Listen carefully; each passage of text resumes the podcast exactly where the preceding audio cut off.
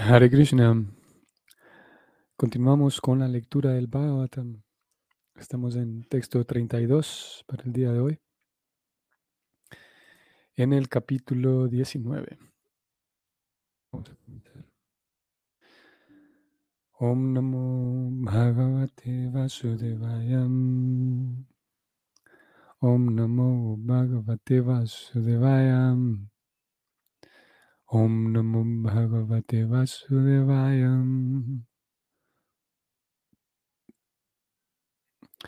परीक्षित उवाचम।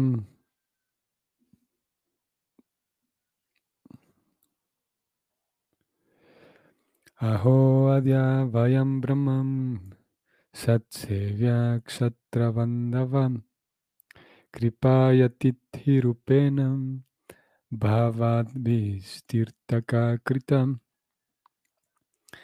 La traducción es la siguiente.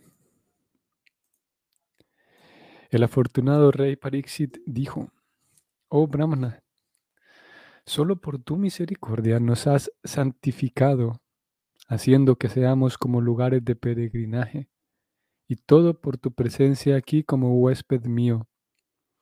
Por tu misericordia nosotros, que no somos más que indignos monarcas, nos volvemos merecedores de prestarle servicio al devoto.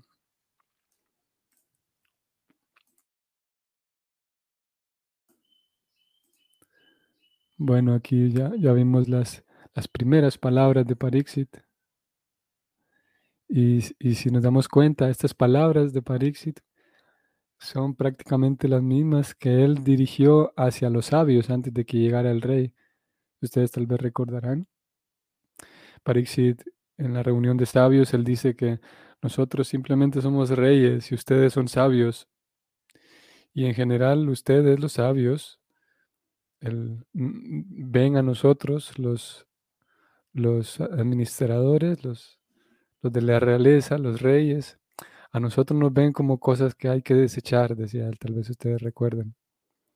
Y él le agradece a los sabios que, que hayan tenido la, la, bondad de acompañarlo a él. Y prácticamente lo mismo está diciendo aquí. Él dice, por tu misericordia, nosotros, refiriéndose a, aquellos que tienen el, a, a, sus, su, ¿cómo se llama? Su, su linaje de reyes, nosotros que somos más que indignos monarcas, nos volvemos merecedores de prestarle servicio al devoto. Vamos a ver cómo, cómo está escrito el comentario de Prabhupada, que es el siguiente. Devotos santos, tales como Shukadeva Goswami, no se acercan por lo general a disfrutadores mundanos, especialmente a aquellos que pertenecen a las órdenes de la monarquía. Maharaj Prata Parudra era un seguidor del señor Chaitanya, pero cuando quiso ver al señor, éste se negó a ello por tratarse de un rey. Un devoto que desea ir de vuelta a Dios tiene dos cosas estrictamente prohibidas. Dato interesante, y ellas son relacionarse íntimamente con los disfrutadores mundanos y con las mujeres.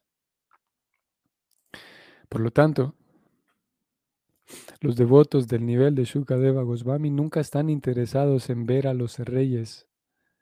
El caso de Maharaj Pariksit era, por supuesto, diferente. Aunque se trataba de un rey, era un gran devoto y por ende Shukadeva Goswami fue a verlo en la última etapa de la vida del rey. Maharaj Pariksit, llevado por su humildad devocional, se sentía como un indigno descendiente de sus grandes antepasados kshatriyas, aunque él era tan eminente como sus predecesores. Los hijos indignos de las órdenes monárquicas se denominan Shatra Vandavas o Bandavas, de la misma manera en que los hijos indignos de los brahmanas se denominan Duya Bandus o Brahma Bandus. Maharaj Pariksit se sentía sumamente animado por la presencia de Shukadeva Goswami. Él se sintió santificado por la presencia del gran devoto o del gran santo. lo cual convierte cualquier lugar en un sitio de peregrinaje. Fin del significado.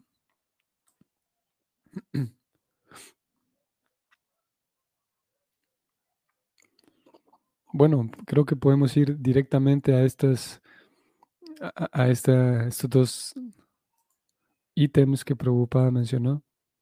Leo nuevamente. Un devoto que desea ir de vuelta a Dios tiene dos cosas estrictamente prohibidas.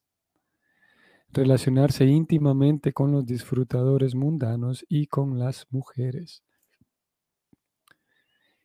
Y como ya sabemos, em, bueno, primero, el, primero de los dos ítems, el relacionarse íntimamente con los disfrutadores mundanos, es, podemos decir que tal vez más eh, a, simple vista es más comprensible, pero lo segundo sabemos que requiere que nos detengamos un momento y lo expliquemos. El relacionarse con las mujeres hace referencia a, al relacionar, relacionarse con, mujeres con, vistas, o cómo sería, viendo a las mujeres como simples objetos para el disfrute sexual. Ese es el punto de Prabhupada. Por lo tanto, para, en el caso de una devota, las dos cosas estrictamente prohibidas sería relacionarse íntimamente con disfrutadores mundanos y con hombres, sería el, caso para una devota.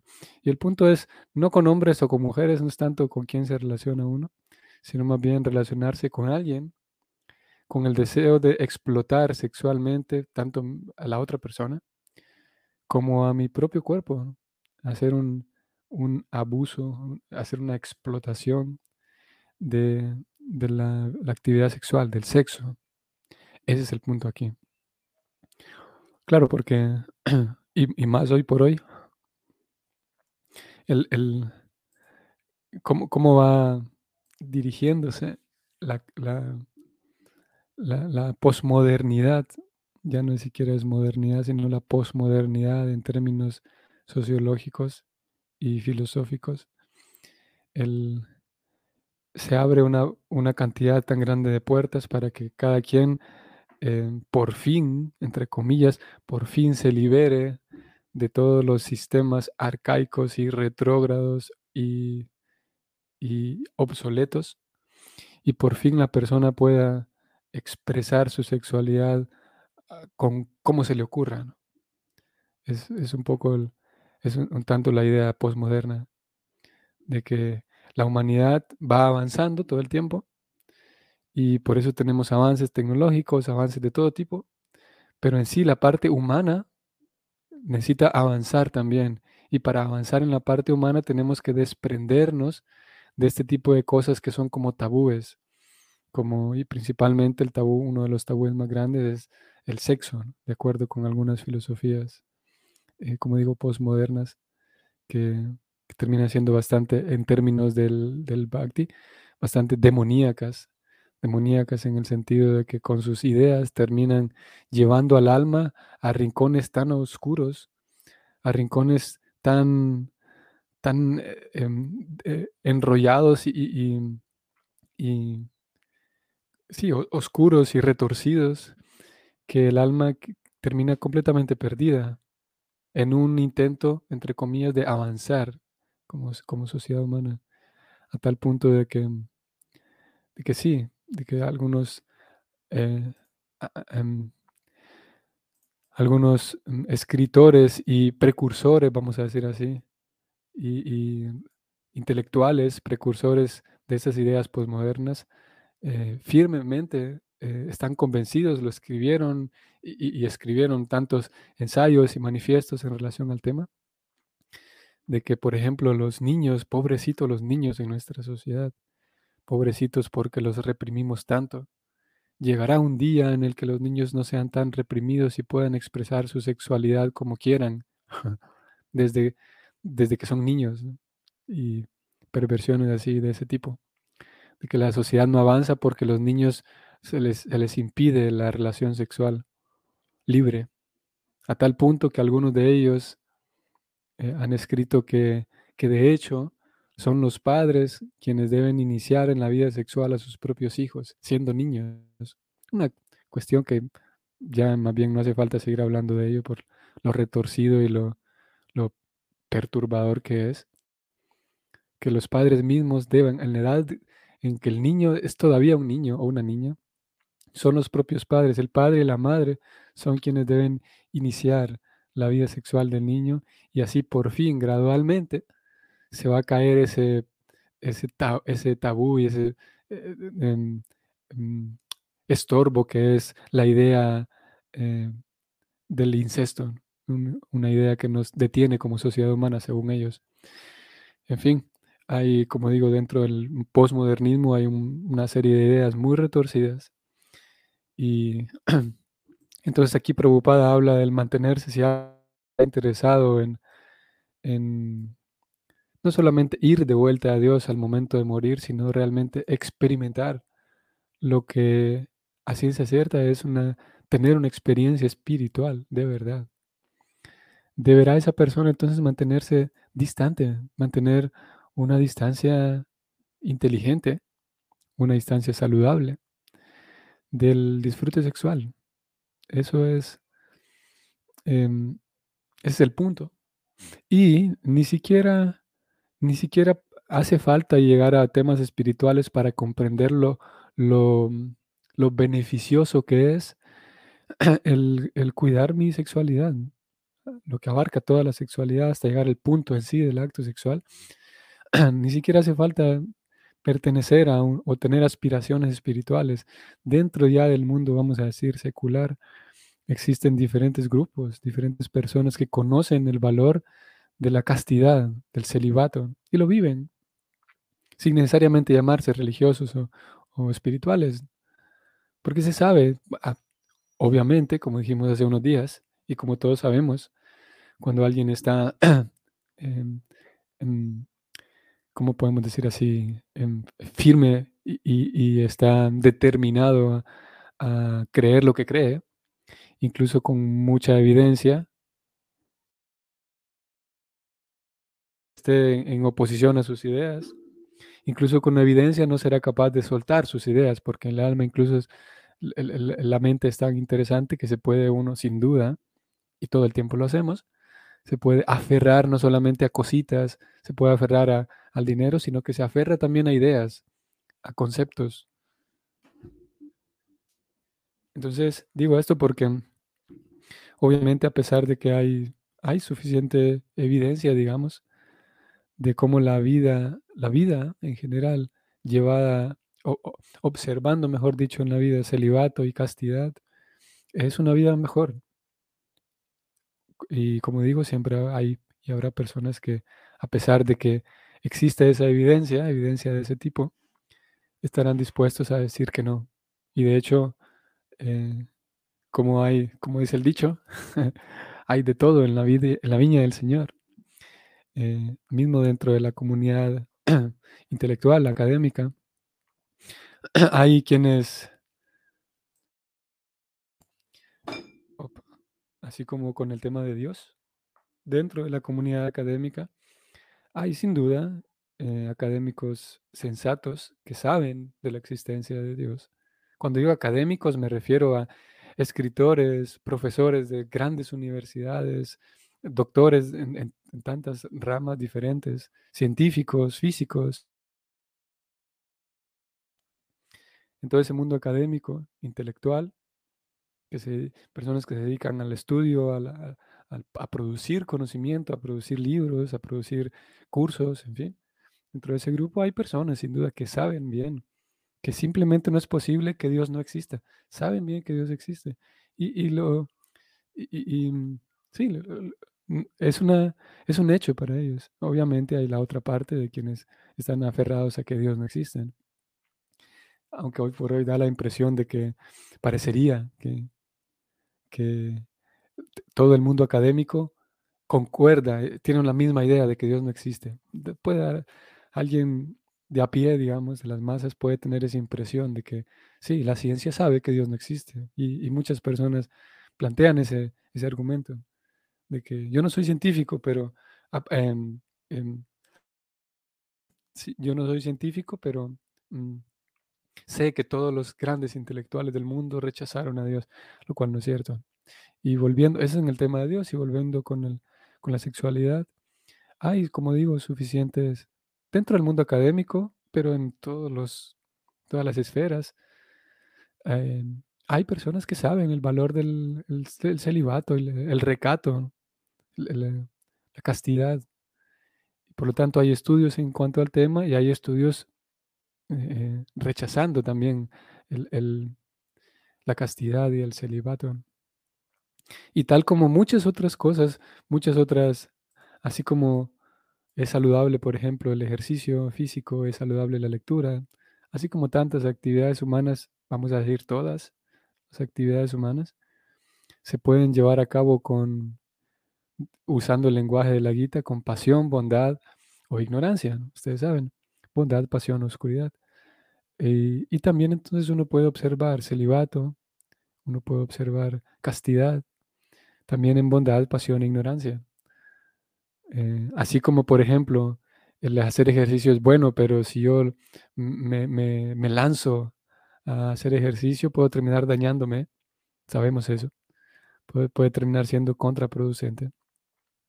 Similarmente, el, observar el celibato y la castidad em, necesita, es, necesario que se lleve a cabo de manera inteligente, como todo lo demás, para que entonces haya un buen resultado. Para que tengamos resultados apropiados. El simple hecho, por ejemplo, de cerrar los ojos y la, lo que llamamos, lo que conocemos como la represión, por ejemplo, cerrar los ojos y como alguien que pretenda hacer un ayuno y se siente diga no quiero comer, no quiero comer, eh, posiblemente también tenga algún problema o se enfrente con algún problema por la falta de comida en el caso de no realizarlo bien.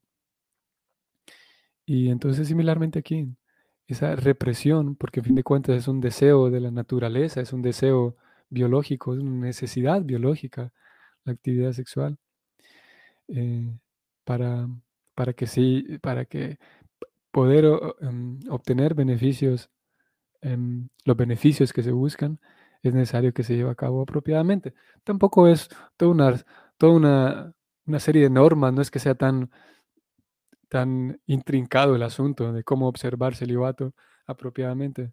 No es que hay que sacar todo un doctorado para aprender a hacerlo. Ni como digo, tampoco es que sea un asunto así tan, tan, sí, tan intrincado y tan difícil eh, pero lo cierto es que eh, es necesario, eh, como todo, no hacerlo simplemente, como decimos, y como dije, a lo loco. ¿Saben que hay, volviendo con el tema sociocultural actual, hay una tendencia de, buscar la naturaleza, de amar la naturaleza y tal, que, que es natural en todas las almas, el buscar lo natural. Y todos sabemos que lo artificial, hay, tanto, hay muchas cosas interesantes en torno a este tema, porque lo artificial siempre termina eh, eh, cansando, siempre termina, em, podemos decir que es, demasiado efímero lo, artificial, no dura. En cambio, lo natural perdura por ser natural. Entonces, hay una tendencia, eh, hay un deseo natural en el alma buscar lo natural. Y hablando así en una perspectiva, vamos a decir así, en una perspectiva eterna del alma, que es lo que la Gita siempre invita, el Bhakti invita a que veamos todo desde la perspectiva eterna, de la eternidad. La naturaleza en sí, no, de esa perspectiva, la naturaleza no solamente son árboles y, ríos y sentarme en el pasto, sino la, naturaleza es el mundo espiritual, el volver a casa, porque de acuerdo con esa perspectiva que aporta el Bhakti, el, e, e, el, mundo material, incluso aquellas experiencias que tienen que ver con los árboles y, el, bosque y los ríos y el campo, incluso esa experiencia es artificial en tanto que no tenemos recuerdo de Dios. Siempre que hay una desconexión de Dios, todo lo que nosotros culturalmente llamamos naturaleza eso es artificial también. Sigo estando separado de Dios.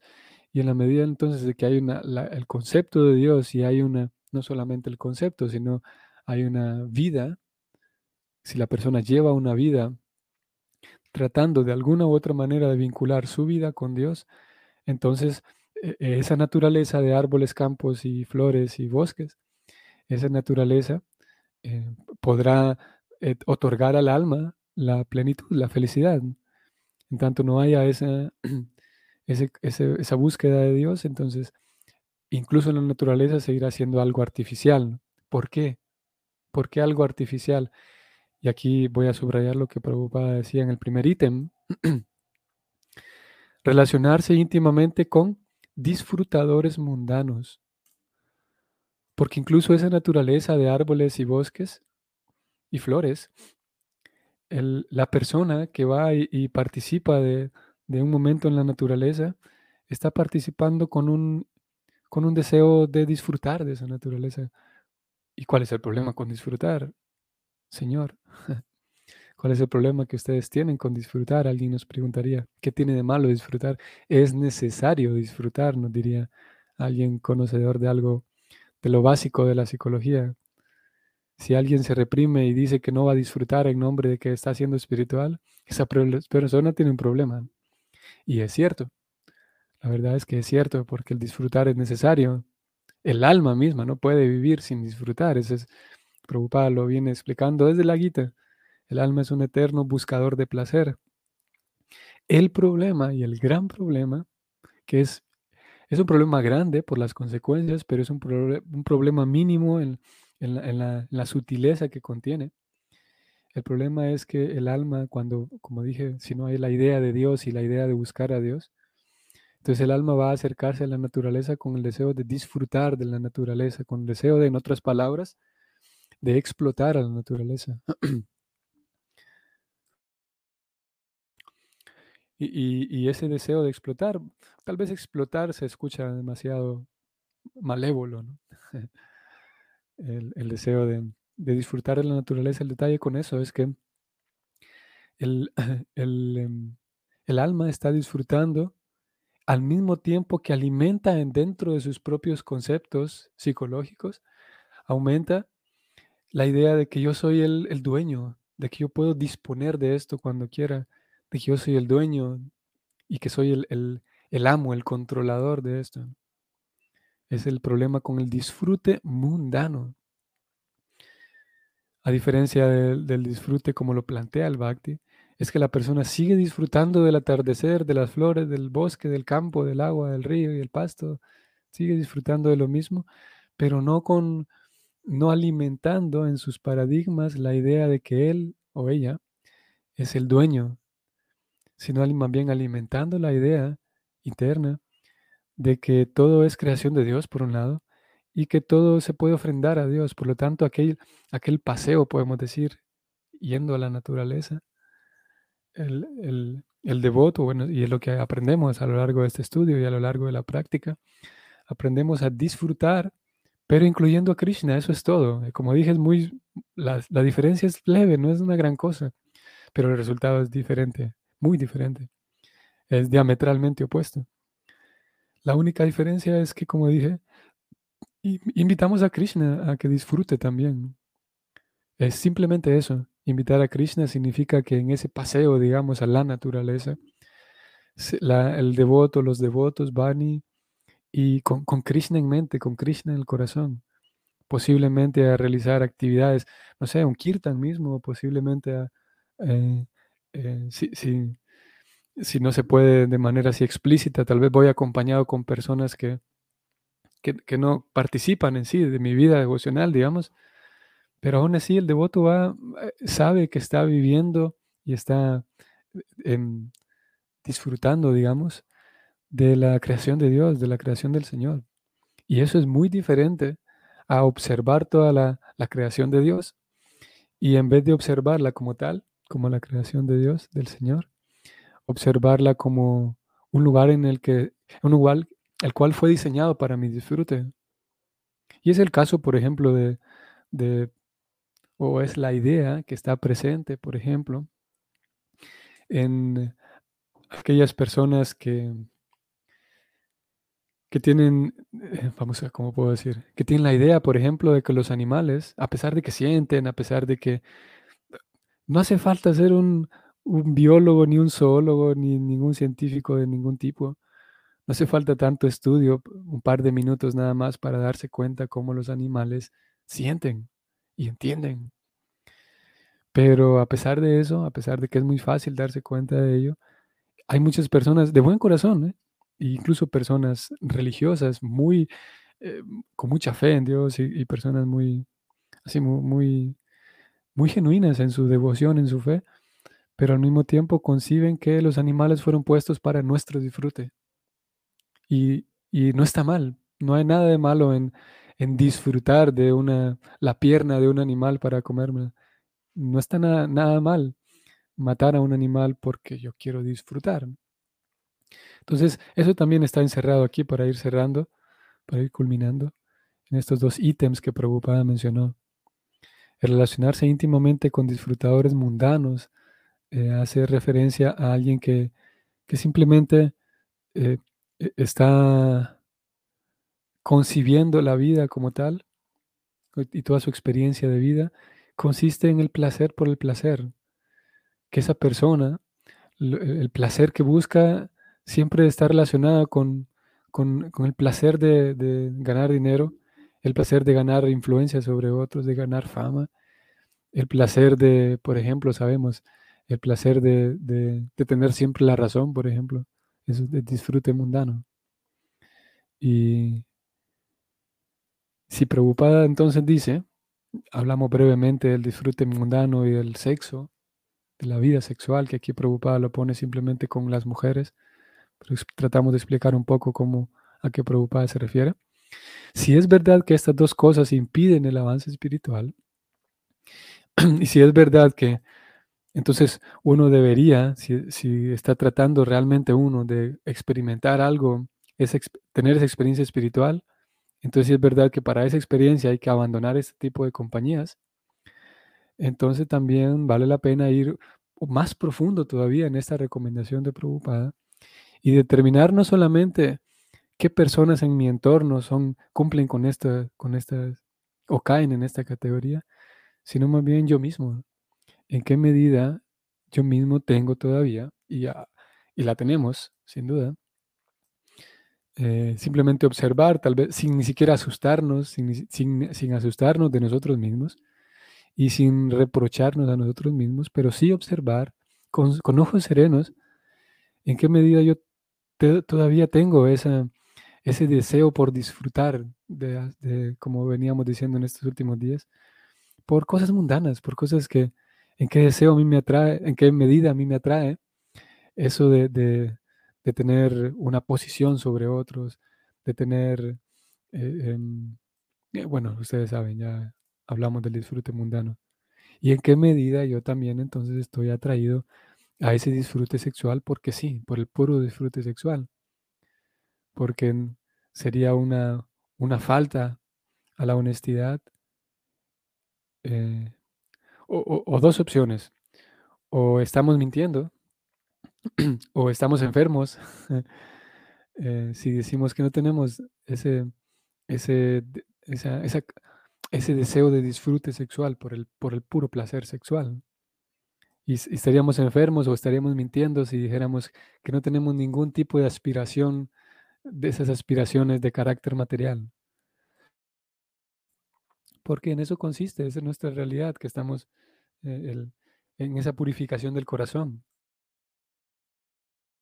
Y estamos purificando el corazón de la atracción por los disfrute, el disfrute mundano simplemente.